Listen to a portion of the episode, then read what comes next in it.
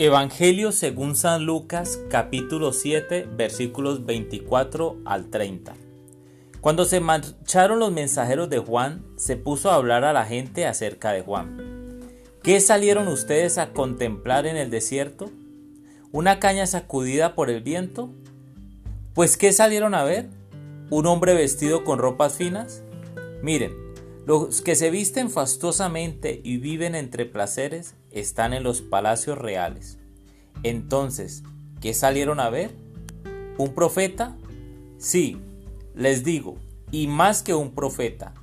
Este es de quien está escrito. Yo envío mi mensajero delante de ti, el cual preparará tu camino ante ti. Porque les digo, entre los nacidos de mujer no hay nadie mayor que Juan aunque el más pequeño en el reino de Dios es mayor que él. Al oír a Juan, todo el pueblo, incluso los publicanos, recibieron el bautismo de Juan. Proclamaron que Dios es justo, pero los fariseos y los maestros de la ley, que no habían aceptado su bautismo, frustraron el designio de Dios para con ellos. Palabra del Señor.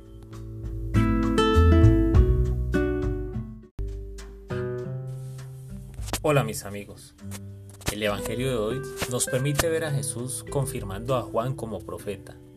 Él es el mensajero enviado, el que va delante de Jesús abriendo camino. Y a partir de su predicación muchos fueron bautizados. Pero los fariseos y maestros de la ley no aceptaron a Juan atrasando los designios de Dios en ellos. Y es esto último lo que me impacta hoy.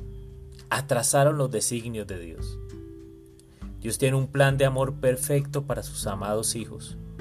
Pero con frecuencia luchamos por mantener aquellas esclavizantes situaciones que nos causan dolor.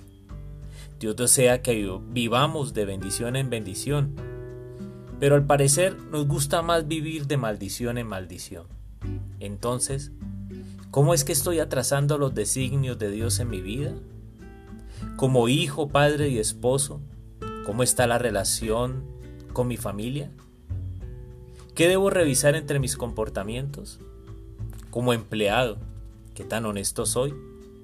Como líder, ¿qué estoy haciendo con el poder de influencia que puedo ejercer sobre otros? Como vecino, ¿qué tan amable soy? Con el planeta Tierra, ¿cómo está mi huella ecológica? Como estudiante, ¿soy mediocre? Y seguramente tendremos otras tantas cosas para revisar. ¿Con qué otra podrías estar tú atrasando los designios de Dios en tu vida?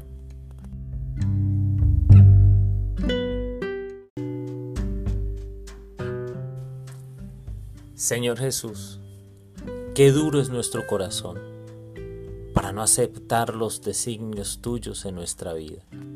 Qué duro. Por eso pido que envíes tu Espíritu Santo.